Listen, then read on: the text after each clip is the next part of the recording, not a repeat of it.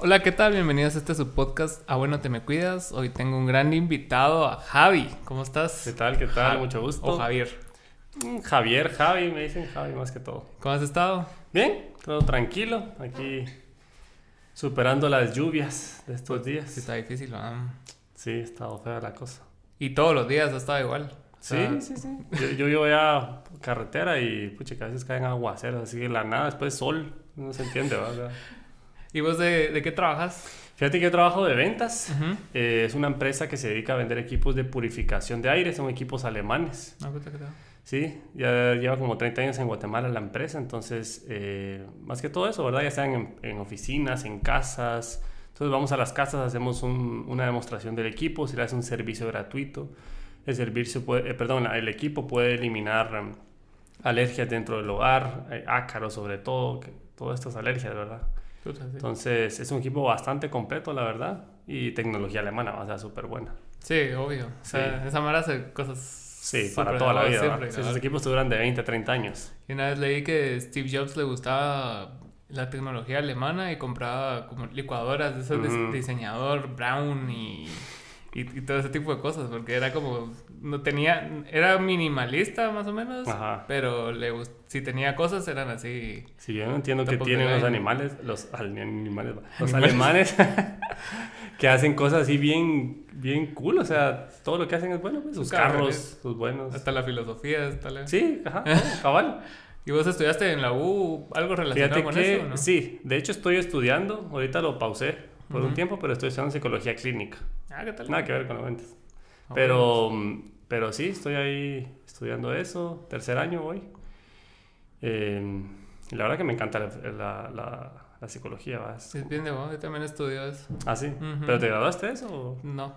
Ah, bueno. Ajá, me, me dediqué a trabajar y todavía lo tengo en pausa. Sí, sí, cabal. Sí me, sí me ha costado como ser constante en eso, pero sí, Sí, sí me gusta bastante porque a pesar de que no, no sigo estudiando eso o en parte de mi vida que no lo he estudiado, siempre me, me gusta leer acerca de eso, o sea, ponete siempre... Siempre ponete en- antes cuando tenía como 22, 23 años empecé a leer así Víctor Frankl y cosas así. Ujú. Sí, súper, súper cool toda esa historia. Ah. No, y fíjate que la, o sea, mucha mara, es la típica cosa que estés en psicología, ah, entonces, Me estás ¿cómo soy? Ajá, ¿cómo estás analizando? Así como que no, pues, o sea, no, no es así, va. Digo, tal vez con, ajá, con años, de- con años de experiencia posiblemente ya, va, porque como que agarrar las cosas más rápido. Pero uno que está estudiando, ay Dios. Yo Sí. siento que ahorita, o sea, siento que voy en tercer año y siento que no sé nada, pues, ¿me entendés? Es como que es mucha información, ¿sabes? Es como entender al ser humano es bien complicado. Sí, porque em- empieza, empezás como a, a tener terapias vos como en cuarto año, ¿no? Así que te Eh, ah, evalúan a vos para ver Fíjate cómo que estás, depende de la estás. universidad. Ah, Hay universidades que sí te exigen, otras no. Pero eh, casi que solito te vas dando cuenta en las clases que tenés que ir a terapia. sí, claro. Porque creo que terapia todo el mundo tendría que ir, ¿sabes? Sí, O sea, todos somos neuróticos, ¿no? O sea, es que todos traemos traumas de infancias, aunque sean mínimos. O sea, yo qué sé, cualquier cosita que no la supiste cómo, no supiste cómo sobrellevarla. ujú. Y de mayor se refleja todo eso, obviamente, ¿verdad? Sí, eso es lo que me gusta de, de la terapia en general, porque yo he ido, aparte de terapia individual, he, he ido a terapias grupales y sí te da mucha perspectiva. Ponete, a veces tenés problemas y, y, lo, y lo pones con los problemas de alguien más y Ujú. solo te das cuenta que eso es, o sea, o sea, tal vez a vos sí es una carga y es Ajá. válido, pero ya cuando lo comparas con alguien más que, puta, que vive en la calle o algo así, Ajá. vos decís, puta, vos- Sí, sí, exacto, exacto. No, y ahí, y como dicen, o sea, cada ser humano es un mundo, pues, o sea, no puedes aplicar la misma receta para todas las personas, pues. Y eso es lo más de vos. Sí, o sea, También es complicado. es ¿verdad? complicado, pero por Pero eso sí. tenés que estar, o sea, tenés que tener toda la información muy presente, digo yo, y estar muy pendiente de la persona. Y ah, es un rollo. Por eso también se hace un estudio antes de, de su árbol casi genealógico, de hasta su bisabuelo, si se puede. Sí.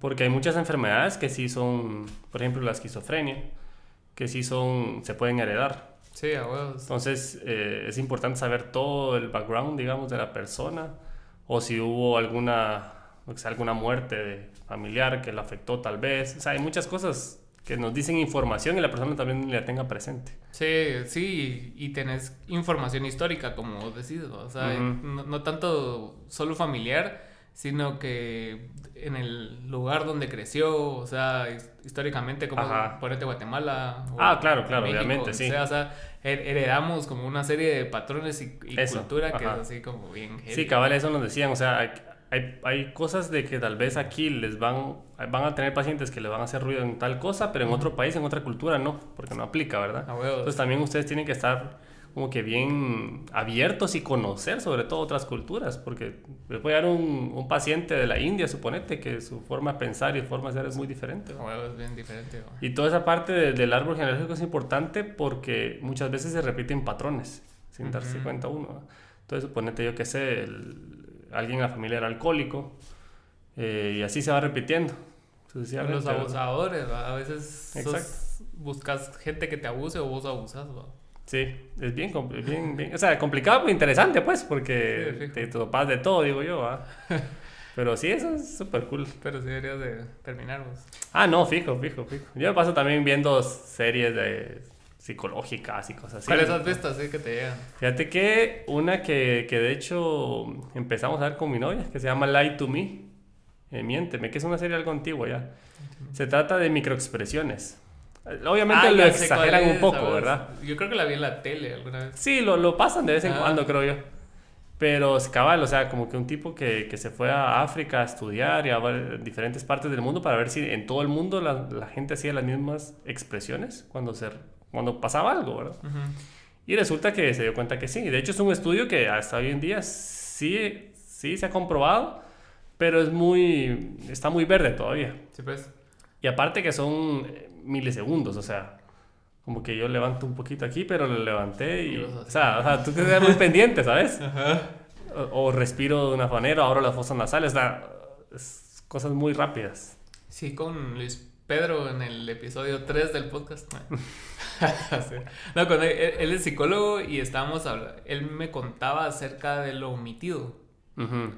Y que eso tiene como que bastante, bastante peso en la psique de las personas. Ah, sí. Ponete que él, él me contó de un, de un ejemplo de, de, una chava que venía y estaba hablando, y estaba hablando de su pareja. Y no es que mi mamá, no, perdón, eh, tal. Entonces, e, esos tropezones que tenés al hablar son como bastante importantes y como que para hacer referencia, ¿va? así tu mamá, pues contame cómo la relación tu mamá y así se va otro trauma así. Cabal, cabal. Y las expresiones y, el comportamiento y el, comportamiento corporal también. Sí, a nosotros nos decían cabal. O sea, por ejemplo, llega un paciente, si ustedes ven que se siente, si hay un sillón, supongamos, ¿verdad? Y se sienta en la esquina opuesta, ¿sí? Entonces posiblemente es retraído o no quiere hablar o, o, lo llevaron a la fuerza ahí, que pasa mucho con jóvenes, ¿verdad? que a veces el joven ni tiene problemas, pero es un poco inquieto y los papás como que no le ponen atención porque andan trabajando y le da igual a los hijos, ¿va? Ay, anda al psicólogo porque este muchacho no hace las tareas, pero en el fondo tal vez lo que se hace es llamando la atención de los papás como diciendo aquí existo, ¿va? Sí, claro. entonces, esas microexpresiones de o, la persona cómo llega, cómo está vestida, incluso cómo huele la persona, eso es importante, pues la higiene personal importa mucho en una persona que está sana mentalmente, ¿va? Entonces son mil factores que uno tiene que ir viendo. Y aparte todos los test que existen, que te dicen un montón de cosas. Bien chileno. Sí, porque cuando, cuando lo ves en series y todo, lo ves así como que romántico. Ajá, ya cuando aprendes así psicometría y todas esas mierdas, ya es así como que, ah, puta, sí, Ajá. sí hay que meterle. Sí, sí, sí. hay un montón de pruebas. Ajá, sí. Sí, a nosotros nos dan estadística, de hecho. Tenemos dos estadísticas porque sí tenemos que hacer un montón de cálculos y un montón de vainas ahí. Y con, la, y con las ventas que te relacionas así con bastantes personas, o sea, no, no, que analices el comportamiento, pero si tenés como que cierto tacto para saber cuándo sí. ¿Sabes qué pasa? Yo creo que es algo que de, a mí de chiquito me, me ha gustado analizar a las personas. Entonces, eh... entonces, cabal. Entonces, o sea, yo de chiquito ya en mi mente ya me creaba mis teorías locas de esto y lo otro. Y, y, como que inconscientemente ya vas analizando a las personas, ¿sabes? Y cabal me pasó cuando empecé a estudiar a la U, o sea, como recibí información nueva, como que lo vas aplicando automáticamente y no te das cuenta. Entonces, em, sí, sí es bien culto eso, ¿va? De, de, ir aplicando toda esa información y con las ventas pasa un montón, o sea, muchas veces pasa porque nosotros hacemos un tipo de venta bien interesante que no es no es como cualquier vendedor o un típico vendedor que llegas, mire, compre esto porque le va a servir. Puro Herbalife. Ajá, cabal. Sino que llegamos, hacemos, una, hacemos una, un servicio eh, a la persona, la persona ve cómo funciona el equipo, vamos sacando muestras de la suciedad que existe en sus sillones, en su alfombra, todo eso. Entonces la persona, a la hora se dan cuenta. Entonces, cabal, es impresionante cómo se ve cuando llegamos a la casa, que muchas veces el señor, sobre todo, que es el más frío de, de, los, de los dos, está como que... que viene, ajá. Y al final, mira, hasta te dan la mano, oh, buena onda, muchas gracias, que no sé qué, ¿quieres tomar algo, una cervecita? Venido, Hasta pasa eso, vamos. Porque se hace un clic bien grande con, con, con, la persona. Pero sí, hay veces que, que uno siente como que, bueno, aquí hay que, tengo que ser más dinámico porque veo que la gente está como que bien apagada. Entonces tenés que, o sea, tú tienes que dar mucha energía, la verdad. te, exige mucho. Vos estás cansado, pero yo a veces entro antes de la demo y me pongo así como que a dar hasta gritos en el carro, así como para animarme, ¿va? Para revolucionarme y bueno, vamos a la demo, ¿va? Porque no puedo, o sea, si, si yo estoy cansado, yo eso voy a transmitirle a las personas, ¿va? o si estoy de un humor malo, lo que sea, ¿va? Entonces yo no puedo hacer eso porque la venta se me puede caer, ¿va? O sea, yo tengo que hacer buenas vibras, ajá, vivo, ajá, exactamente. Entonces es bien interesante todo eso. Qué agotador y no, y no te drenas y, o sea, al final del día o después de una venta tienes cierta fatiga de, de, que le diste tu energía a otra persona. Fíjate que me, me ha pasado muy pocas veces, pero es porque yo siento que hay gente que a veces te quita la energía, ¿sabes? Ajá. Entonces, eh, me ha pasado que a veces salgo así muerto. Y generalmente pasa cuando no vendo. Ah, sí. Oye, cuando vendo nunca pasa, o sea, es una la adrenalina que te suena digo, ah, bueno. Pero cuando no se vende, a veces sí, sí pasa que, que, el, que el cliente es muy, muy apagado, es como una energía rara. Entonces sí, sí te quita la energía a veces. Pero generalmente no. Generalmente es, es cansado, obviamente, ¿verdad? Porque las presentaciones que hacemos duran una hora y media, más o menos, ¿va? Hora y media. En lo que hablamos y en lo que hacemos todo, sí, obviamente. Pero sí, mm, pero es interesante. A mí me encanta, la verdad. Y, me lo disfruto. ¿Y en qué momento de tu vida empezaste con la música? Ah, desde los ocho años. ¿Desde los ocho? Desde los ocho años, sí. ¿Qué empezaste a hacer? Fíjate que en mi familia no hay casos de músicos. O mi mamá de chiquita sí cantaba en coro, por lo que me cuenta. Eh, nosotros somos salvadoreños, entonces ella allá cantaba en un coro en Santa Ana, que vivía ella. Pero eh, yo de chiquito empecé a ir a una actividad de, jóvenes de una congregación católica. No sé si has escuchado a los heraldos del Evangelio. Mm, no. por, ahí vi que tu mamá, creo que tu mamá tenía una virgencita ahí, de Fátima, mm. cabales de ellos. Sí, pues. Entonces em, comencé a ir ahí y ahí se fomenta mucho eh, el teatro, la música, el canto y todo esto. Pues justamente ahí es que aprendí a los ocho años, se formó un coro de jóvenes, ¿va? Eh, mi hermano mayor también estaba, entonces empezamos a cantar. Y esa, obviamente, en esa época tenía voz de niño, pues cantaba así como, ah, puro angelito.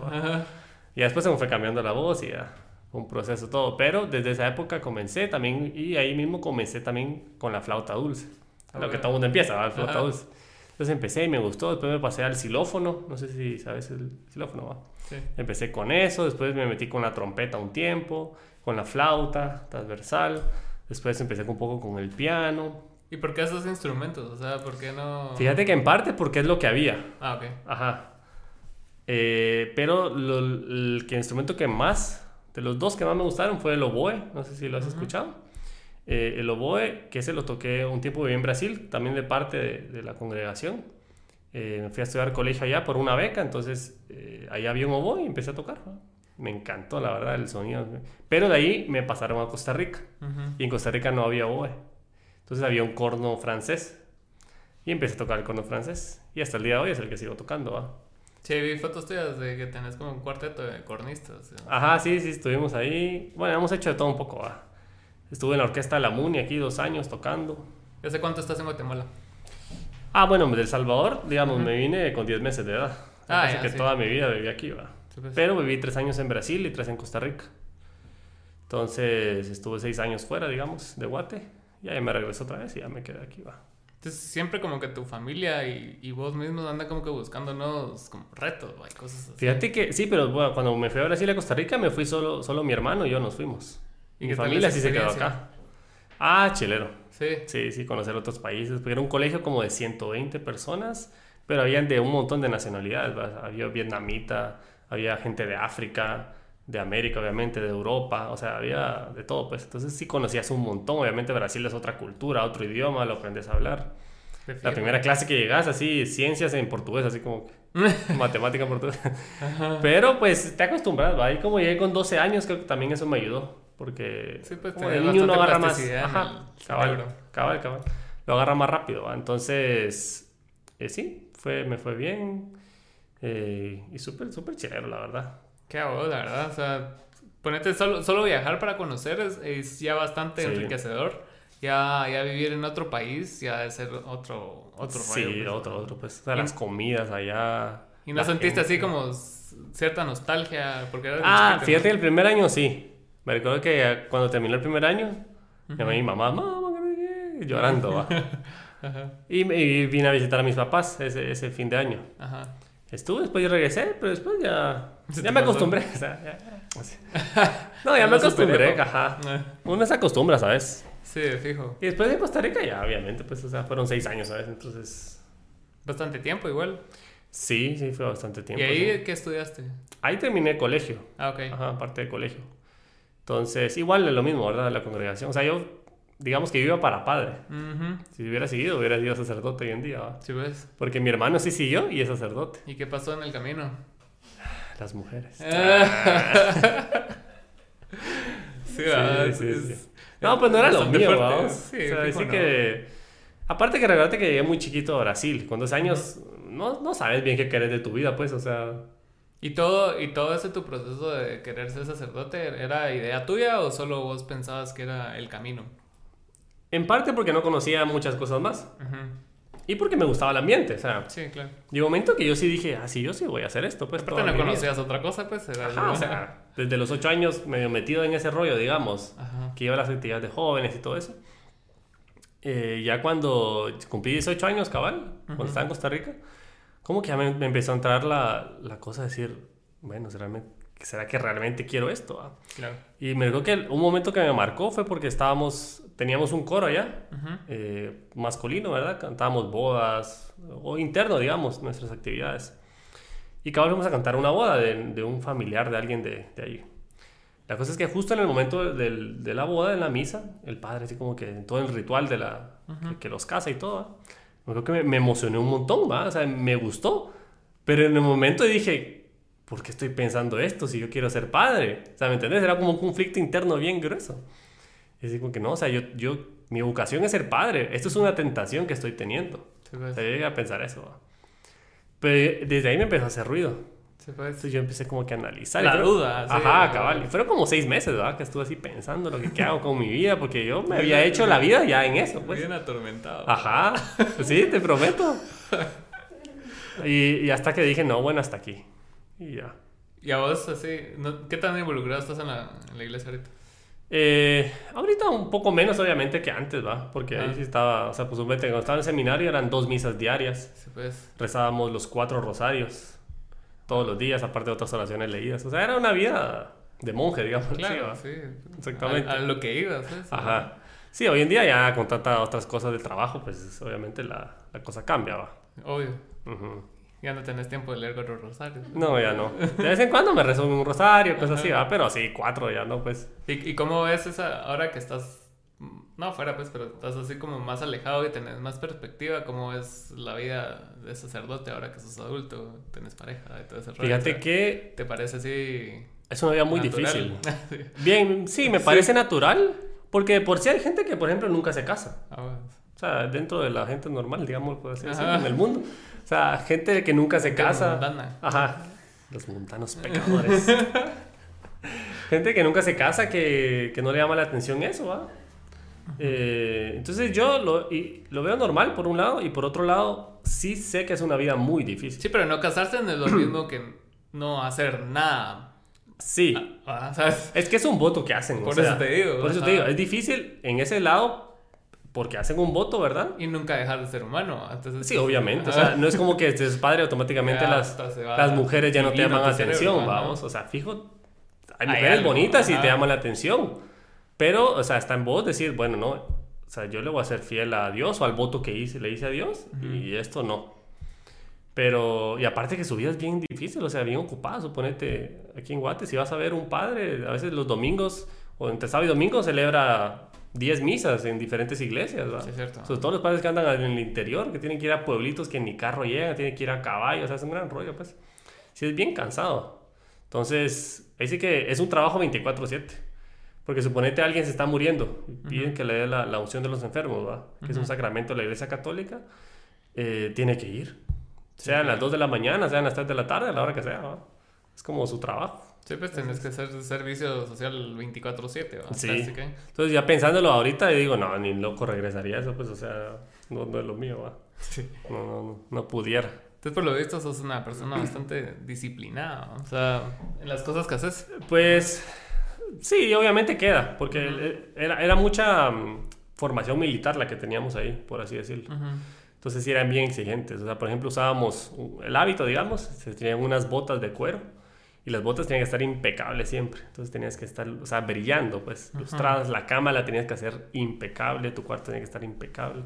Entonces, queriendo o no, seis años así te, te forma, pues, ¿me entendés? Entonces, hoy en día, yo vas a mi casa y posiblemente es todo ordenado. O sea, así como... Pero sí, sí te ayuda, pues, por ese lado sí te ayuda. Sí, definitivamente. Siempre, mm. siempre como que el la estructura de, de, valores que vas adquiriendo cuando vas creciendo claro. es, es, bastante importante. ¿verdad? Claro, claro, súper importante todo eso, sí. Sí, Entonces... y, y, ahora regresando a la música, ¿en, ¿en, qué momento empezaste con, con Vocalis y todo? Fíjate que Vocalis en realidad tiene dos años y mucho, dos años y ah, poquito, no. sí. Antes estuviste en algo Antes estuvimos en otro coro que se llama Capella Cantorum. Mm. Eh, de hecho, la mayoría de los que estamos en Vocalis estuvimos en, vocal, en Capella anteriormente. Eh, Capela sí ya lleva como 20 años en Guatemala. Sí, pues. Yo empecé en Capela en 2016 y cabal eh, vino pandemia, ¿verdad? Y todo esto. Entonces, aparte, mucha gente ya se había salido. Yo por el trabajo también me había salido. Y empezamos con este nuevo proyecto que se llama Vocalis. Uh -huh. eh, bien bonito, somos un coro de cámara, somos 10 personas. Eh, hacemos todo tipo de música, pero más que todo música coral, obviamente, ¿verdad?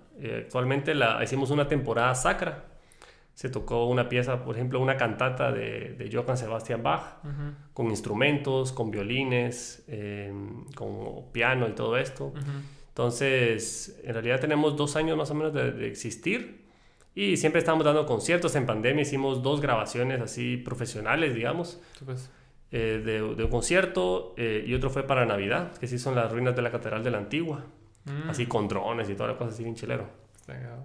Entonces, estamos en, en eso, ¿verdad? Y, y, creciendo. La idea, es, la idea de Vocales en realidad es como que crear una plataforma para los coros en Guatemala. Uh -huh.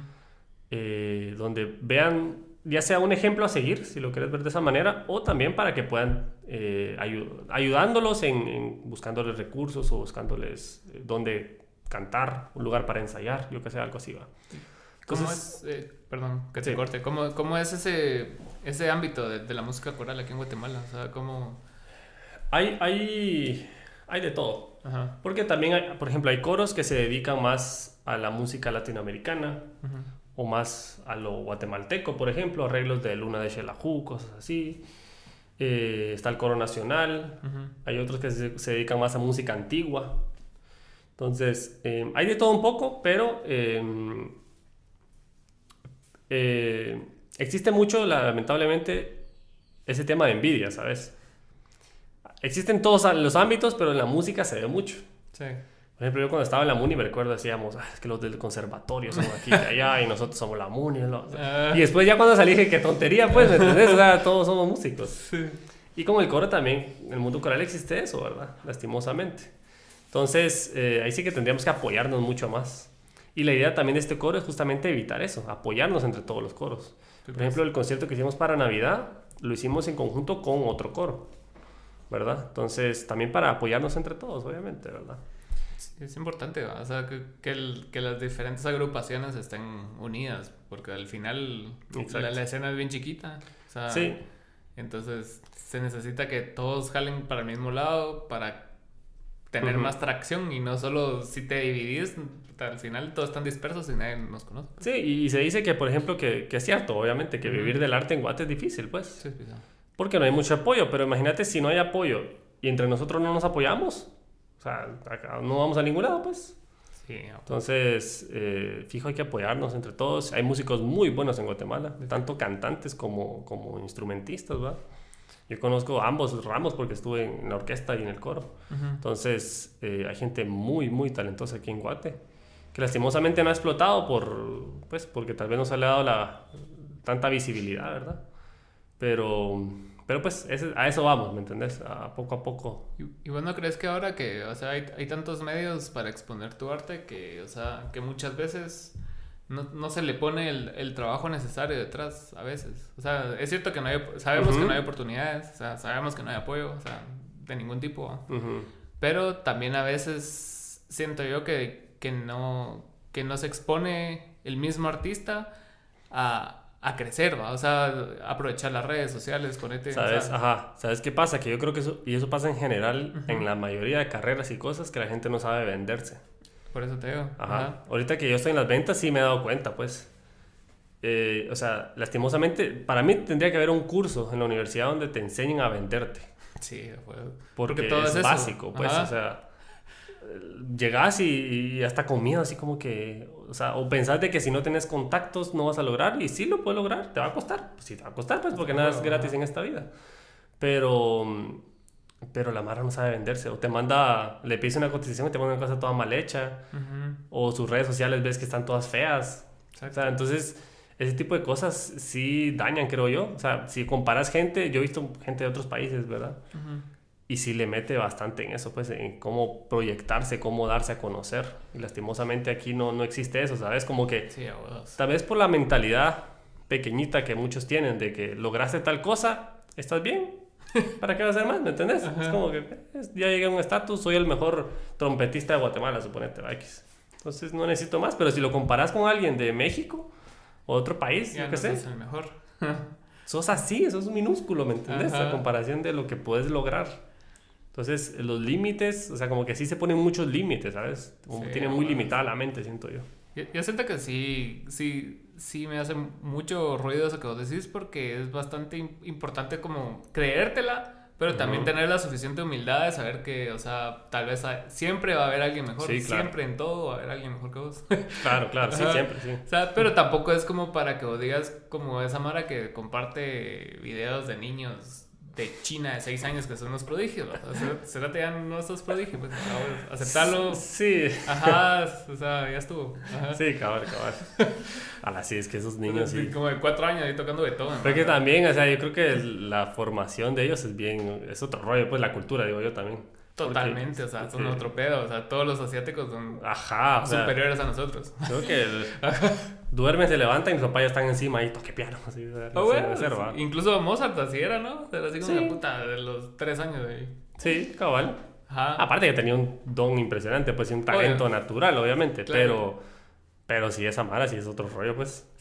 Y, y, y comparando, hay una comparación así bien verga que voy a hacer ahorita, pero o sea, últimamente he estado como viendo bastante, siguiendo a bastante youtubers ujú. y a, y a Mara de ese ámbito.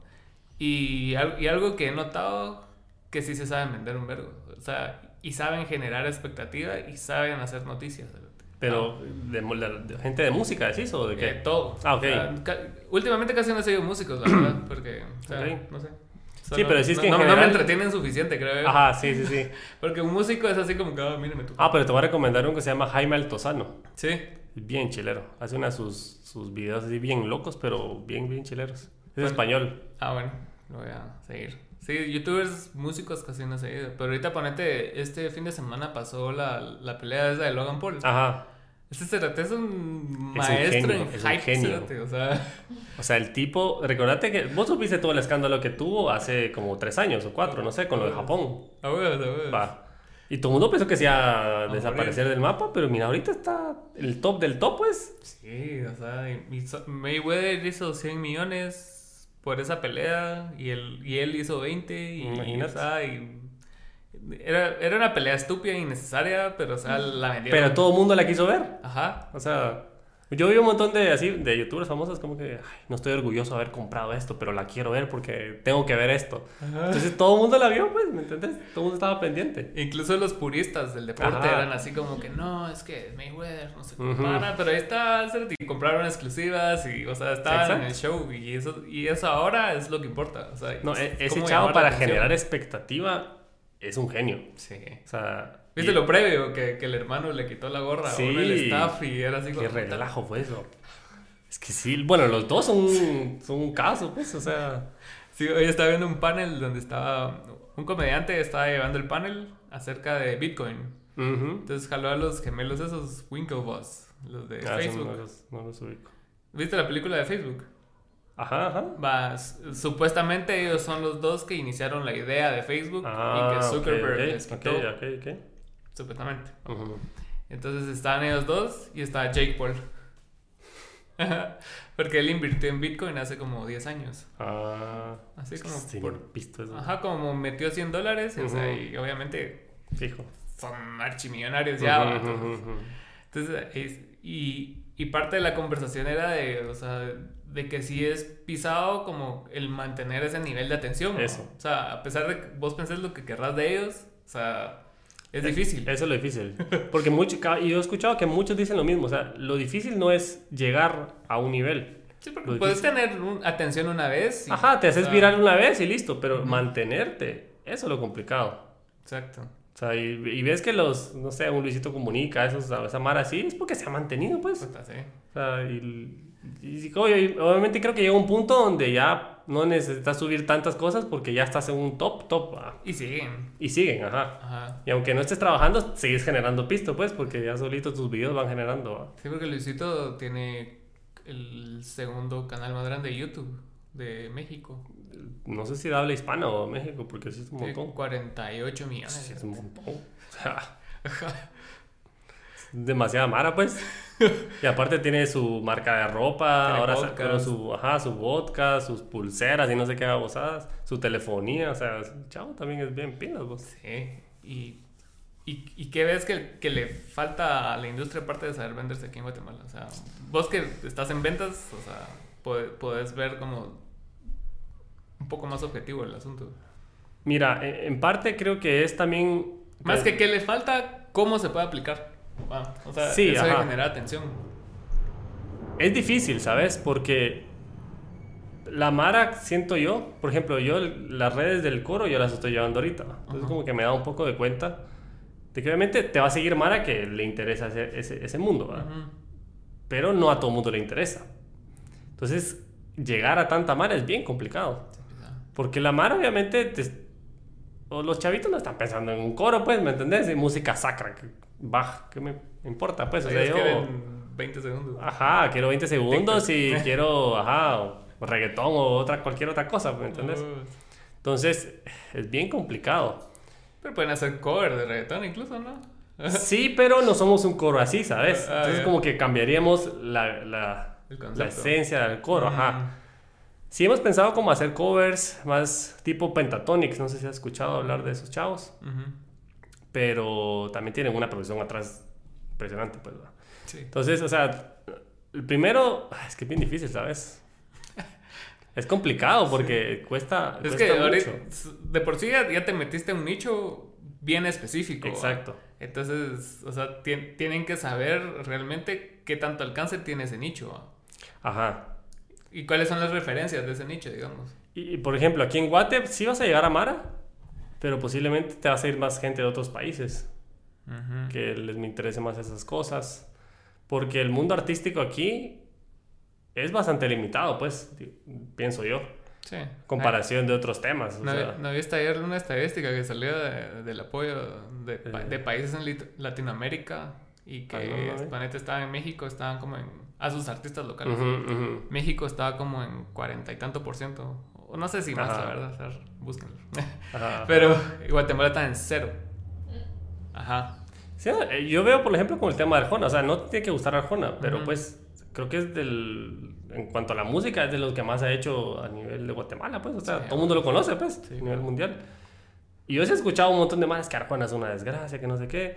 Va, está bueno que no te guste la música, que te caiga mal, pero ha puesto Guatemala, ha puesto el nombre de Guatemala en alto, pues, ¿me entendés? o lo ha dado a conocer en muchos, muchos países.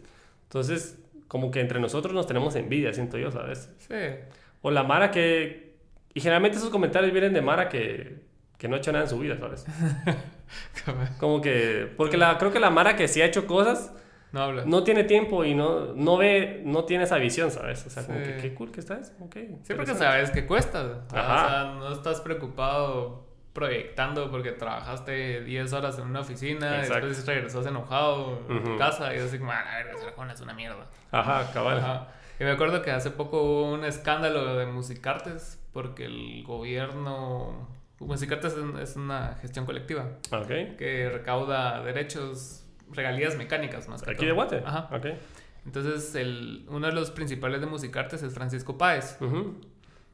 Y y hubo un clavo de que las empresas tipo Tigo, creo, y esas empresas grandes no querían pagar ese tipo de regalías. Mm. Entonces Musicarte saltó y rápido defendió el derecho de los artistas, pero había como mucha mara así... No, sé qué tan real era ese público hater que había ahí, pero era como medio implantado ahí, acarreado. y todos le decían, ¿y vos qué has hecho en tu vida? Paez, ¿va? Entonces es así como o sea, hasta cierto punto el, el arte está visto como ocio. Ajá, exactamente, ese es el problema. A pesar de que todos consumimos arte, ¿va? o sea, todo, el tiempo. O sea, ya sea en la radio, o sea, ves comedia, ves películas, ves... Todo es arte, ¿ves? Todo. todo lo que consumís, o sea, YouTube, o sea...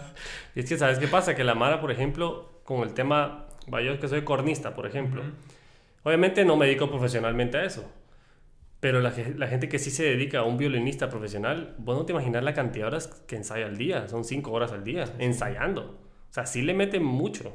Pero la Mara no valora eso, ¿sabes? Porque no se ve. Porque no se ve, porque no se hagan conocer también, lo volvemos a lo mismo, ¿va? No, no muestran qué están haciendo, lastimosamente. Entonces, ah, es bien complicado.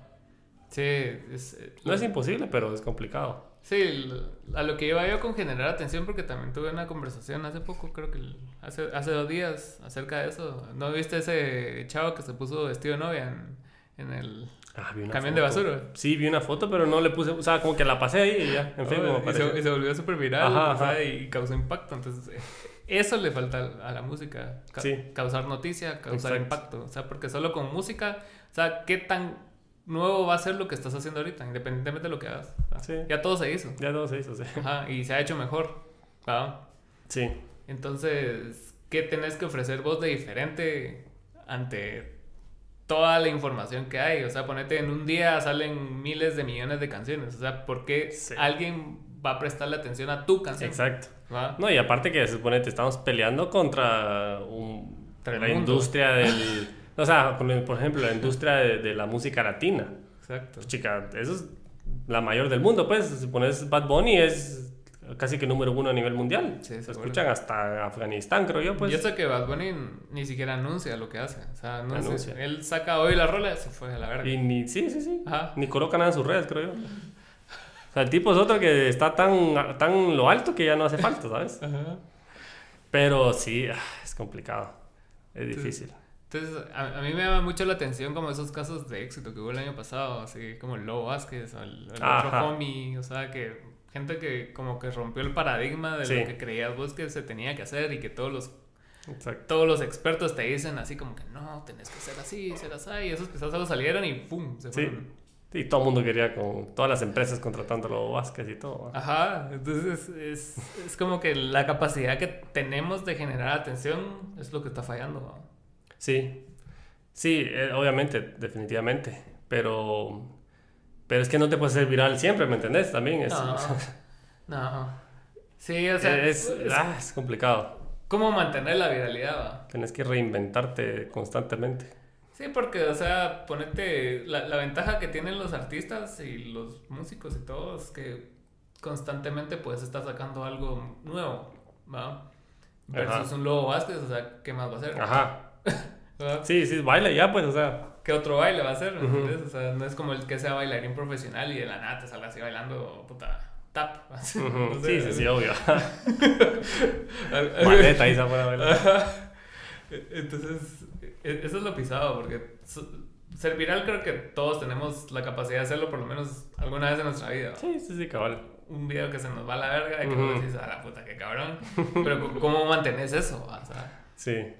No, y, y hay que adaptarse a los tiempos, pues, porque por ejemplo TikTok es una forma de llegar, ¿va? obviamente. Tenemos una bailarina de TikTok aquí. Uh. Yo también hice TikTok un tiempo, me, me obligó. ¿Ah, sí hiciste TikTok? ¿Pero bailabas o qué? No, no, no. ¿O qué hacías? No, de portugués, enseñaba un poco de portugués, datos curiosos y así. Ah, pues está bien. Sí, sí. Sí, yo creo que ahorita 200, no, 160 mil seguidores. Tenés 160 mil seguidores en. Pero es que en TikTok es fácil subir. Sí, eso sí. Es más fácil que un Instagram, pues, ¿entendés? ¿Y por qué será eso? No te da desconfianza. Compré bot. no, no, no, no, sé. por eso, pero, pero fíjate que mucha gente sí le interesaba el tema de portugués. Mm. Porque fue justo en pandemia que empecé, obviamente. Entonces la Mara estaba en sus casas, TikTok reventó. Entonces, eh, me, ah, explícame tal cosa, ¿cómo se dice tal cosa? Entonces yo me creaba mis videitos, subía casi que uno o dos diarios, pues. Sí, ves. Eh, pero ya después, sí, con lo que vos decís, mantenerse da cuesta porque también quiere ganas. Es tiempo. Es tiempo, ajá. Y con el trabajo a veces cuesta, o sea, compaginar las dos cosas. Entonces, pero sí, nunca hice bailes. ¿Y cómo haces para compaginar todas esas cosas que haces? O sea, fíjate que es. trabajo, cantar. Pero sí se puede, sí se puede. TikTok. Sí. sí se puede. Es cuestión de organizarse, ¿me entendés? Y como la ventaja es que mi trabajo no es no es como que tengo horario de oficina. Ajá. Es como ventas, vos haces tu horario. Si vos querés comer el otro mes, vos vas a ver qué haces. Entonces, eh, llega un momento que sí, sí, sí lo logras. Sí, sí, se logra. Sí, sí se logra, sí se logra. Pues, ¿y cuál es tu ritual? O sea, me estabas contando que antes de ventas así como que gritas y haces. A veces, a veces, no siempre, va puro loco, ¿eh? Ajá. Pero así puro lobo Wall Street. sí, cabal. No, no, no, no, tan así. Pero, pero a veces, a veces sí. pescado vivo. Ajá, a veces sí me siento como muy de ánimos bajos, entonces digo, como me tengo que inyectar ánimo porque o pongo una música así que sé que me pone alegre, va. La pongo a todo volumen, me pongo a cantar eh, para llegar con, con, buena energía, va, como subir la, la, adrenalina, no sé qué, es, qué será ahí, pero... ¿Y, ¿Y, para la música, ¿tenés algún ritual o es más calmado el rollo? Porque ya es más calmado. Es así más... Ajá, sí, es más calmado. Eh, por ejemplo, para un concierto, pues obviamente siempre hay un poco de nervios, ¿verdad? Obviamente con el tiempo como que los nervios te van pasando, creo que a vos te pasa también. Sí, claro. Que las primeras presentaciones eran así como que... que paralizada. Ajá, paralizada, pero ya después como que... Eh, me sale bien y ya confías en, en, en vos mismo. Chingo Ensayás, pues. ajá, exactamente. Entonces nosotros ensayamos bastante, pues para este concierto lo montamos el, el último en 3, 4 meses casi. Lo estuvimos montando. Sí, pues. Entonces sí fue bastante. Entonces, no tengo ritual propiamente, pero sí pues, estar relajado, ¿verdad? Más que todo disfrutarlo. O sea, ya un momento que, que ya así es como que, bueno, ahorita sí quiero disfrutarlo. No me voy a estar preocupando por ciertas cositas. Ya se ensayó lo que, como salga, salga, yo voy a lo mejor de mí, pero quiero disfrutar la música, quiero sentir la música. Sí, claro, y que eso es lo bonito, ¿va? Mejor para, Exactamente, el público. Pues. Eso es lo bonito, sí. Porque eso es lo también que pasa en muchos coros, siento yo. Que no disfrutan. O muchos músicos en general que van a tocar notas o van a cantar notas. Y la música no se trata de notas, pues la música es mucho más, o sea, tenés una letra que te dice algo, tenés una melodía que te está diciendo algo. Y muchas veces la melodía y la letra van de acorde a lo que van diciendo. Entonces, tenés que como que entender bien la música, por ejemplo, pasa mucho con esta música de Bach, que es música muy antigua, obviamente, ¿verdad? Pero en esa época la música sí se creaba de acuerdo al texto. Suponete si decía algo eh, obviamente, generalmente es música religiosa, ¿verdad? Música de la Biblia, frases de la Biblia, cosas así. Eh, si es algo de Dios, entonces fijo va a ser algo grandioso, o lo va a representar de, de esa manera. Eh, por ejemplo, en esta obra que, que cantamos, había una parte que decía así como que mi alma sube hasta ti, Dios, y cabal, la melodía iba desde el bajo hasta la soprano, iba haciendo una escalerita, en mm. Pero eso no te das cuenta solo si lo cantas. O sea, tenés que como que sentarte y analizar, bueno, qué está diciendo, qué está pasando aquí. Entonces ya cuando entendés la música ya le ves otra, otra perspectiva. Sí, no solo leerla como cuando te ponen a leer en clase. No, y aquí en Guate te enseñan a ser músico de leer partitura. Sí, pues, no, o sea, te enseñan a... Es un do, toca un do. Tenés este tiempo, toca este tiempo. Y no es así, pues. O sea, la música es mucho más. ¿Por qué son buenos los músicos profesionales, los pianistas así famosísimos? Porque es Mara que siente la música, sabe qué está haciendo, ¿me y transmite eso. Ajá, sabe el contexto histórico de por qué se hizo esa obra, ah, qué quiso expresar el, el, el, compositor. O sea, no es solo llegar y tocar y listo, adiós, pues, ¿me entendés? Puedes tocar, puedes, puede ser muy virtuoso, puedes tocar bien, perfecto todo, pero si no le pones alma, ¿de qué sirve? Sí, yo siento que esa, esa herencia de estar estudiando solo para aprender y repetir es como que bastante... Y yo creo que eh, también aplica la educación aquí en Guate en general. Sí, cuando te enseñan a, a, memorizarte las cosas, pues. Ajá, cuando, te van a enseñar así como a. Puta, lee tal libro y. y, y expresarlo. O sea, puta, lee, no sé, Seneca. Ajá, y puta, y, andate, y andate a la verga Ajá, lo que estás leyendo, sino que simplemente es así como lea, repita, lea, repita, lea, repita, haga caso. Ajá, exactamente. No sé dónde estaba leyendo que lo, lo que genera es, este tipo de educación es como están generando más obreros, ¿va? En, en lugar de gente que realmente cambie como el status quo, sino que simplemente están generando Mara para que sea productiva dentro de la Exacto. De la fabriquita, ¿va? Sí, o sea, qué hueva, pues, o sea, aprender así de esa manera, cabal. Yo creo que en Finlandia, no sé en un país de esos, de que la, la educación es diferente. O sea, la han ¿Ah, cambiado porque, por ejemplo, si ven que el niño tiene habilidades más para los números, entonces se enfocan más en eso. Obviamente no van a dejar de lado las otras cosas porque tiene que recibir una formación integral en todo. Sí, claro. Pero no le van a meter a puro tubo artes plásticas que tal vez al niño no le gusta, pues. Cero interés en Ajá, entonces, ¿para qué va a perder su tiempo si puede hacer otras cosas? Sí, claro. Entonces, y dice que les ha funcionado bastante bien, ¿verdad? Que se, se, enfocan más en ver las cualidades de los niños que van viendo. O sea, el niño es más artístico, entonces vamos a ese lado. Y creo que así debería ser un poco la, la, la, la, educación, más, más por ese lado, ¿sabes? Sí, pero estás hablando de Finlandia también. Sí, obviamente, esto me, me fui a un, aquí a... Aquí, sí, es otro rollo, pues yo sé. Pero sería lo ideal, ¿sabes? O sea, que, se pueda hacer algo así. Y también creo que eso influye mucho los papás. O sea, hoy en día la, vida que se lleva evita que los papás estén tan involucrados en las vidas de los hijos. Yo lo veo porque tengo muchas amigas de la U que son maestras y me dicen, mira, es que yo, hay papás que les pelan los hijos. O sea, Se lo dejan a los hijos así a cargo de las maestras y ahí que ellas Ajá. y todo. y después llegan a reclamar al colegio. Es que, ¿por qué mi hija? mire, y, usted está enterado qué está pasando en el colegio. Ah, no, ¿qué está pasando? No saben qué está pasando, ¿me entendés? Entonces sí, sí, sí es bien complicado, o sea, la educación, porque la mentalidad que existe, ¿va? Que, que te enseñan solo a aprenderte cosas y ya, puro robot. Sí, aparte es bien, bien como difícil de, de, salirte de un molde que viene de años y años. De, años después. Ajá, entonces, si le preguntas a tu mamá, si le preguntas a tus abuelos, o sea, están hechas en el mismo molde. ¿va? Entonces, salirte de eso es, lo pisado. Como tratar de hacer otro tipo de actividades, siempre, ay, no, es que eso no te va a dar, y eso no sé qué, y eso no sé cuánto, siempre hay peros, ¿va? Las limitantes muchas veces vienen de los propios papás. Exacto. O sea, le cierran desde chiquito la mente a los niños, ¿sabes? De que no, que no hagas eso, porque no vas a hacer nada en la vida. Y ese tipo de frases dañan muchísimo al ser humano, digamos, en general. Sí, claro. Cuando ya es grande. O sea, te puedo asegurar de que muchas de las personas que van al psicólogo tienen traumas o no han logrado eh, florecer, digamos, en la vida por cosas negativas que eligieron de niños muchas veces. Y hay gente que sí logra muchas cosas en la vida, en, el, en, el, lado económico, ponete, y, son exitosos ahí, pero siempre está como ese vacío, o sea, porque fueron arquitectos igual que toda la generación anterior y ellos querían ser diseñadores, ponete. Exacto. Entonces siempre, siempre queda como eso, es como y es que qué feo, suponete. De por sí siento que la vida es corta.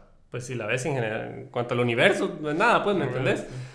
Y qué feo que tu vida la pases haciendo algo que no querrás, ¿sabes? es como, qué aburrido. Entonces mejor si te gusta algo, hace eso y esforzate en eso. Aunque te cueste, aunque tengas el mundo en contra, pero va a valer la pena porque vos vas a estar feliz. Exacto. al final es tu vida, ¿ves? Ah, bueno. Y en, y en ese sentido, ¿cómo, ¿cómo te ves vos ahorita? ¿Si quieres hacer carrera de la música? ¿Si quieres regresar a la psicología? ¿Ventas? Eh, ¿Qué? Todo. Si quisiera todo. pues fíjate que quisiera todo. O sea, psicología fijo. Em, me llama mucho la atención ayudar a las personas, obviamente, eh, con, con, el tema de la psicología. Eh, con la música también. Quiero ya más empezar a lanzarme más individualmente también. Empezando con covers. Por ejemplo, toda la música de Frank Sinatra me encanta a mí. Entonces, como que música de Frank Sinatra, hacer mis eventos, eh, todo este tema. Eh, con las ventas, pues seguir, obviamente, ¿verdad? Gracias a Dios, pues nos está yendo bien. Eh, hemos reclutado gente, tenemos un grupito, se va creciendo ese grupito y poco a poco, pues se va. Entonces, creo que se puede compaginar todo, como te decía. Mi idea no es quedarme con una cosa solo en la vida, sino que hacer varias cosas. Sí, claro. Ajá, y, y, y, van, y irán surgiendo más cosas, digo yo, pues en el camino ya. Igual las ventas te pueden servir a vos en tu vida tanto musical como profesional, como psicólogo, pues porque, como vos decís, o sea, es bien importante saber venderse. Sí, exacto, exacto. Porque si no sabes venderte, o sea, o sea, no sirve mucho todo el conocimiento que tengas a veces, a menos que seas un mega genio y sea tan notorio que vos digas puta huevos. de lo contrario, necesitas tener como esa agilidad mental y verbal para vos decir lo, lo, que necesita escuchar la otra persona también a veces. Sí, sí, sí. No, por ejemplo, con el tema de venderse, yo sí he aprendido mucho, por ejemplo, con mi novia, porque ella estudió imagen pública. Y ahí en parte también es, les enseñan a venderse, obviamente. Entonces, eh, he aprendido bastante en eso, más de la psicología, más la experiencia de las ventas que vas aprendiendo. Pues ya cada venta es una experiencia nueva, te prometo. Sí. Y aprendes cosas nuevas, sí, sí, sí. Porque hay, hay veces donde no sabes qué hacer. O sea, donde no que te bloquees, simplemente que tener la información, pero sabes que da la información de una manera y no está llegando a la persona, como que no está haciendo mm. match. Entonces, ah, tenés que hacer mil cosas para llegar a la persona, es bien complicado. Pero, es alegre, que simplificar todo así bien por ejemplo, hay Mara, que, hay Mara que es más técnica, entonces tienes que enfocarte en las cosas técnicas. Uh estaba escuchando un podcast de un chavo que se llama Cállate y Vende, mexicano, chileno. Qué buen nombre. Y él decía los, que hay, hay como seis o siete tipos de compradores diferentes, dependiendo de la personalidad de la persona. Entonces hay, hay, Mara que es más detallista, hay Mara que es más, eh, no sé, le gustan más las cosas eh, no sé, si, que si es estatus te lo va a comprar, suponete, yo qué sé. Él explicaba súper bien cada uno de los compradores. Entonces, eh, bien interesante aprenderse todo eso o por lo menos tenerlo presente, ¿verdad? Porque cada persona es un mundo diferente. Sí, porque las marcas al final del día lo que venden son experiencias, no, no es el producto en sí. O sea, como vos decías, es estatus, como Apple. O sea, la gente que compra Apple, según ellos, inmediatamente ya tienen así como que cierto estatus. Ajá, sí. Inconscientemente te, te meten eso. Exacto, ajá. Entonces ya, ya te vuelves fan de la marca. Sí, o un carro, muchas veces. La Mara se compra un BM usado, pero ya tiene BM a veces. A ver, a ver. Tengo BM. sí, es como bien, curioso eso. Me gusta bastante por sí las ventas y en general el marketing, cómo, cómo te van generando la necesidad del producto, porque al final eso es lo que vos haces. O sea, sí, justamente eso. o sea, antes no, no era necesario eso, ¿me entiendes? Mira, si vos quieres vender algo, nunca puedes llegar, mira, compra esto. Sí, ¿no? Porque la persona, a nadie le gusta que nos vendan cosas, pero sí nos gusta comprar. Entonces, tenés que ver cómo le llegas a la persona inconscientemente para que lo compre. ¿Vos viste Lobo Wall Street? Sí, sí, sí. Cuando, le, cuando está reclutando a la Mara y le dice como que va, a venderme este lapicero. Ajá. Y el otro le dice así como que, mira, eh, tenés, escribí no sé qué, no tengo. Ah, aquí está el lapicero. Y el otro así como que, ah, Ajá, exactamente. es que tenés que buscar ajá, una necesidad en la persona, pues. A ver. Fijo. Entonces, obviamente es importante que sepas qué es lo que estás vendiendo. Tienes que saberte tu producto al 100. Em, y, saber que si realmente el cliente no lo necesita, también ser, con, ser eh, consciente, por así decirlo, y, y, decir, mire, creo que mi producto no le va a servir, le voy a recomendar a otro que tal vez sí le puede interesar. ¿Y cómo te manejas en esa como porque sos, sos, una persona bastante espiritual, religiosa. Aparte sos artista y, sos vendedor. Entonces como son... Ajá. Como, como lo de ventas se compagina con lo demás en el, en el sentido así... No quiero decir moral, pero en el... En, la forma en que vos proyectas eso, así, no tener esa mentalidad de tiburón que dicen, va, o, ajá, o así, de, montarte encima de la mara para llegar arriba, sino que cómo haces para compaginar esas facetas de tu vida. Fíjate que, pues la verdad que no sé cómo lo hago. o sea, creo que ya está como, inconscientemente ya está todo ahí, ya está todo puesto, ¿sabes? Como que ya lo he ido poco a poco como que encajando bien. Pero eh, algo importante personal es que siempre pongo a Dios, o sea, en centro de todo. Entonces, muchas veces antes de entrar a una, a una venta, siempre hago, como una mi oración, obviamente. Y muchas veces el tema de, de, la religión también me ayuda a vender, aunque no creas. Porque mi producto se vende más en casas. Entonces llegamos a las casas y vos ves que le gusta la Mara. A veces ves imágenes religiosas. Entonces sacas tema de conversación con eso. A veces haces clic con la persona. Eh, y con el canto, pues para mí el canto, la música en general, va muy de la mano también con lo sobrenatural, con Dios, obviamente, ¿verdad? Porque la música, obviamente, te eleva. O sea, sí, porque vi que tenías una, una cita de Interstellar. Sí, sí, sí, y, que, y, que, esa película habla mucho, mucho de cómo trasciende el, el amor a través de las generaciones y todo. Sí, ¿Voy a ver esa película? Sí, a la vez. A mí la primera vez que la vi fue así como, me dejó, bueno, salí del cine así como que, ¿qué pasó? ¿Qué vi? ¿Qué estoy haciendo? ¿va? Entonces sí me marcó un montón la película. Y cabal esa frase fue la que me marcó un montón. ¿va? Sí, de mis películas favoritas también. A mí la, imagen que me gusta bastante es cuando él, cuando van al primer planeta, creo, y regresan y pasaron 30 años en el mundo. Y cuando ve los videos, a la madre.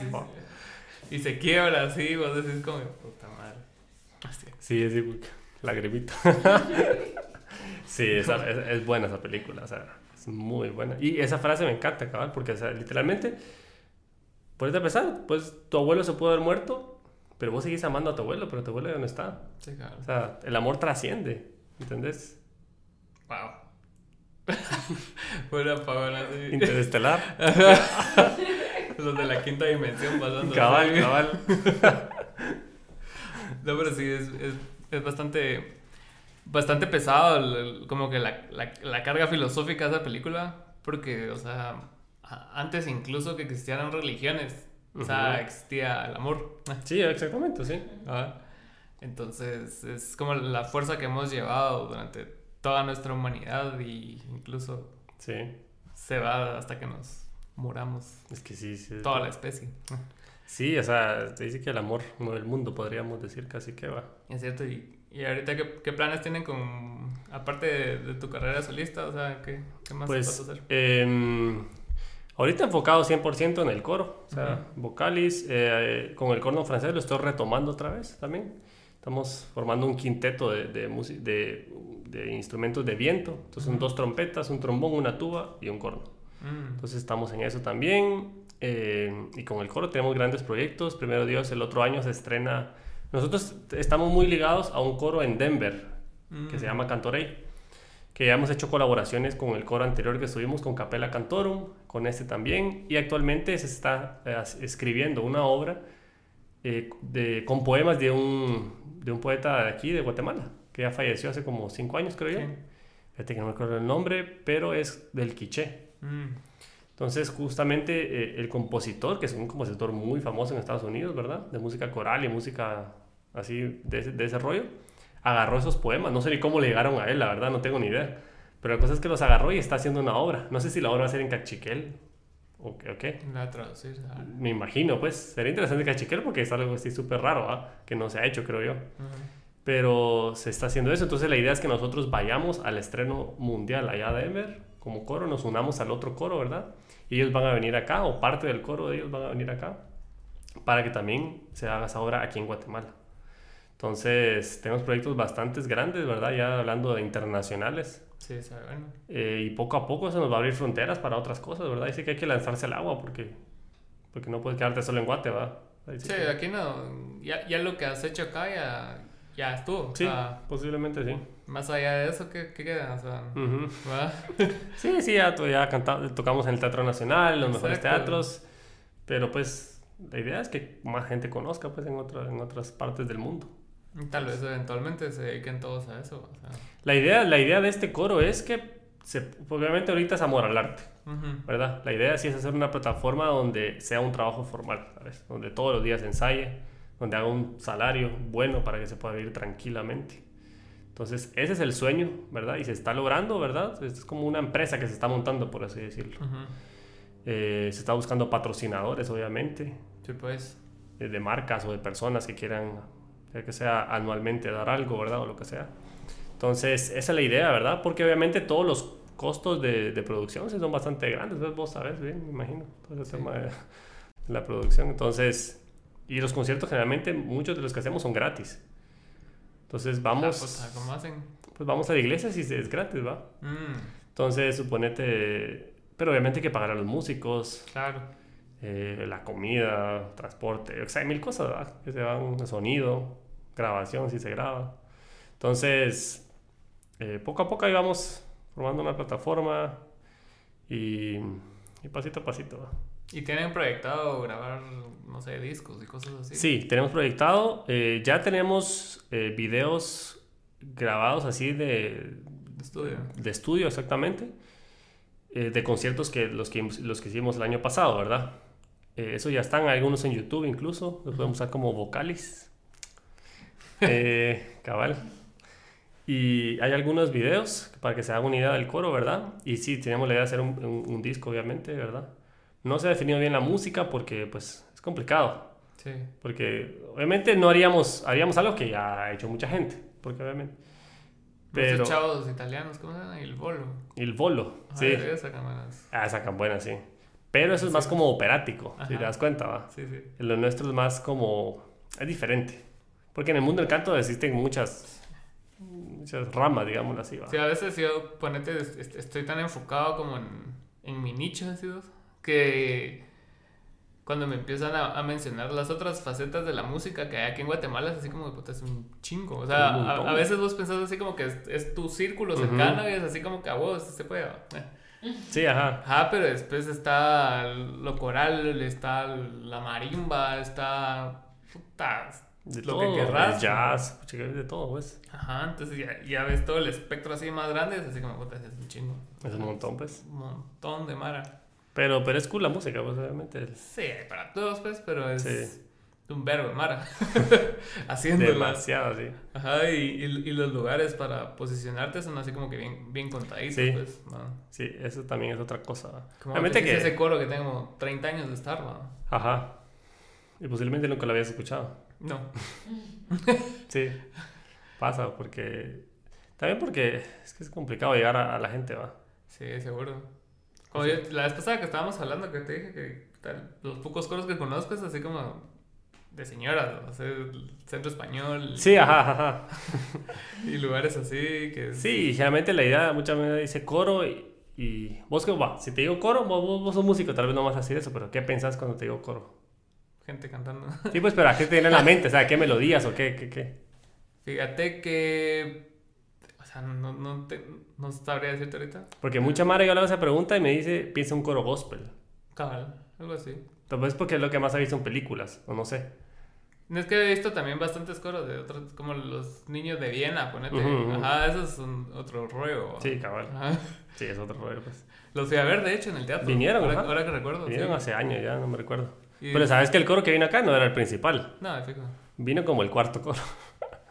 Así los más pros pros no, no vienen a estos países lastimosamente. Ah, no vienen. No, solo van así como a lugares más Europa, digamos, tour de Europa o por Asia, yo qué sé, va. Ahora es importante.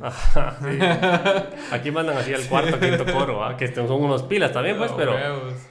Pero no es lo mismo que los que graban CDs, ¿va? No sí, son esos. Pero igual, o sea, ¿qué, qué, nivel tenés que tener para hacer el cuarto? Sí, obviamente, pues. O sea, el, estándar está bien alto, ¿ya? O sea, sí. Ah, sí, en Europa, olvídate, la música... Como vos decías de las cosas alemanas, pues, o sea... Sí, sí, sí, la música coral o en general instrumentos, orquestas y todo eso, en, música clásica, digámoslo así, en Europa es otro rollo, pues. ¿Pues has visto esa serie Mozart in the Jungle? Fíjate, fíjate que vi algunos capítulos, es buena. Pues, ahí, ahí ves cómo es el, el estrés de estar en ese nivel también, ¿va? O sea, es estresante. O sea, vos sabes que si fallas una nota o puta, ni una nota, es así como a veces tocaste de a huevo según vos, pegándole a todas las notas, pero como vos decís, o sea, no transmitiste nada, entonces mandan al segundo. Sí, Sí, ya en, ya en esos niveles de orquestas profesionales como la de Berlín o la de Los Ángeles, yo qué sé, que son orquestas de nombre a nivel mundial, no, ya no te, no te permiten esas cosas, ¿va? O sea, por ejemplo, un director nuevo que, o invitado que va a dirigir una orquesta, si se da cuenta que un violín está desafinado o algo está pasando, no se lo sabe, le dice una vez, ya dos veces no te lo dice. Sí, Mañana quiero otro violinista. Y chao, o sea, ahí quedaste, pues. Como la película esa del baterista, Whiplash. Ah, cabrón, ahí estábamos hablando de eso, sí. Que el chavo, o sea, le, no sé si fue el primer ensayo que estaban todos y empezó a putear al, al de la trompeta, ¿no? no me acuerdo qué instrumento era, y le dice que la afine. Y que si no la puede afinar, que se vaya. Y si no sabe por qué está desafinado, que se vaya. Y el otro así como no sé qué Y no está ni desafinado, solo estaba chingando. Sabes que esa película a mí me causa un poco de conflicto, porque obviamente es buena, pero siento que muestra una de la música que no debería existir en cuanto a directores. Ajá. Porque siento que hasta llega un punto que es casi que abuso, ¿sabes? Que le tira vainas y todo. O sea, yo estuve en la orquesta aquí de la Muni y hubo un director. Que era así. Que sí era así, bien grueso. O sea, yo no me tocó esa época, pero sí, tiraba zapatos, tiraba llaveros. Y a chavitos, vamos, o sea, güiros de 13, 14 años, ¿me entendés? Entonces, em, sí, sí no debería ser así. Sí, no. Porque obviamente bloqueas a la persona, creo yo, si la tratas de esa manera. o sea, hay que corregir. Ah, sí, cabal por el Rey, ajá. Hay que corregir, pero, pero saber cómo corregir, ¿sabes? Incluso en psicología, volviendo al tema, nos, nos dicen eso, ¿va? Que, que hay personas que son muy sinceras. Sí. Y que te dicen las cosas en la cara. Pero no por eso puedes decirle las cosas de la cara a cualquier persona de cualquier manera. No, porque sensibilidades, ¿no? Sí, o sea, es falta de empatía, ¿sabes? Decirle a alguien, es que vos estás gordo, o yo qué sé, o sos feo, o lo que sea, pues. Pero no puedes decirle así de esa manera. Es que decírselo tranquilo. O si quieres corregir a alguien, decírselo explicándole, ¿va? Mira, creo que esto y esto y esto. Okay. Porque la idea es que aprendas algo, pues. O des una enseñanza, no solo regañes y ya. Sí, pero ponete. Hay veces que. No, no estoy justificándolo, pero hay personas que, que sí necesitan ese push, o sea o sea, Luis Miguel hubiera sido Luis Miguel. Ah, sí, es que eso también, sí, es complicado porque en la historia hay muchos casos así, ¿verdad? nunca lo vamos a saber, obviamente. O sea, tal vez si lo hubieran tratado bien, se hubiera quedado cómodo. Posiblemente, posiblemente, sí. Porque no sé si viste la nueva temporada, pero él, sí, ya la vimos. Él, le hace lo mismo al hermanito. Sí. Y si lo quiebra, pues. Lo quiebra, pues. Y es así como. Patrones que se repiten. Ajá. En cambio, él cuando se lo hacían, o sea, sí sentía así como que, ah, qué culero, pero lo hacía. Lo hacía. Y a veces lo levantaban a medianoche, así como, lo mandaban a cantar y él así, ah, está bueno. Pero sí, Hay, hay, diferentes tipos de personalidades y creo que es bastante importante tener empatía, como decís Sí, la empatía, mira, la empatía es súper importante, pues, porque te vas a topar en el mundo con de todo tanto personas que te caigan bien como no te caen bien, ¿verdad? Entonces tienes que ver, o que sean muy cerradas, que sean muy abiertas, que sean extrovertidas, introvertidas, y tienes que ver cómo tratas a las personas, pues, o aceptarlas, ¿va? Y ver cómo las incluís. Sí, cabrón. Entonces, siempre es así. ¿Y no te ha tocado venderle a gente no religiosa? Así, no, es que yo no se lo vendo a gente religiosa. Yo sé, pues, te ha tocado así como que alguien que no le puedas entrar por ahí. O sea, ah, bien, bien, bien. Pero es que vos tenés que ver, ese no es un tema principal, o sea, vos tenés que ver vos llegas a la casa de la persona y automáticamente... Miras una guitarra y dices, ah, qué... Exactamente, se refleja que la persona tiene en su casa reflejada lo que le gusta. Ajá. Sea arte, sea... Si ves trofeos es porque, ah, entonces algún deporte hizo. Ajá. Entonces le entras por ahí, va. Ah, usted es deporte, no sé qué. La conversación siempre sale, ¿sabes? O sea, siempre, siempre, siempre. Entonces, algo tenés que... Vos, cuando estás a la casa de la persona, tienes que estar muy vivo ver qué está pasando alrededor y ya, o sea, es como que un scan de todo lo que está pasando y ya, bueno, tal vez por aquí puedo hablarle. Pues, o sea, más allá de la información que ya tengas del producto, es como que... Ajá. ¿Cómo se le presentas a la persona sin que sienta que le estás metiendo el producto por todos lados? Ay, olvídate, nosotros tenemos una academia, digamos, de, justamente de, aprender a cerrar ventas, que es lo que más cuesta aquí en Guatemala. Siento yo lo que menos formación existe porque tal vez te enseñan a vender, pero no cómo cerrar. Ya cuando das el precio te da miedo. O tenés como que esa, es que estoy miedo. Pero muchas veces estás pensando por tu condición. Porque posiblemente vos en ese momento no lo puedas comprar. Pero el pisto no va a salir de tu bolsillo, va a salir del bolsillo de la persona. Entonces, ¿qué tienes que preocuparte? Nada. Sí, cabal. Entonces, cabal, en esa academia que nosotros tenemos, enseñamos y formamos a gente para que sean pilas, así, los mejores de Guate. Qué bueno. ¿Tenés Sí. redes sociales? Sí, Javi Rivera C. Igual ahí te las voy a dejar para que las pongas. Buena onda. Entonces, muchas gracias por haber venido, Javi. No, hombre, gracias a Un vos. gusto. Igual, Conocerte y hablarte. igual, igual. Y Qué alegre. viendo. Nos vemos. Bye.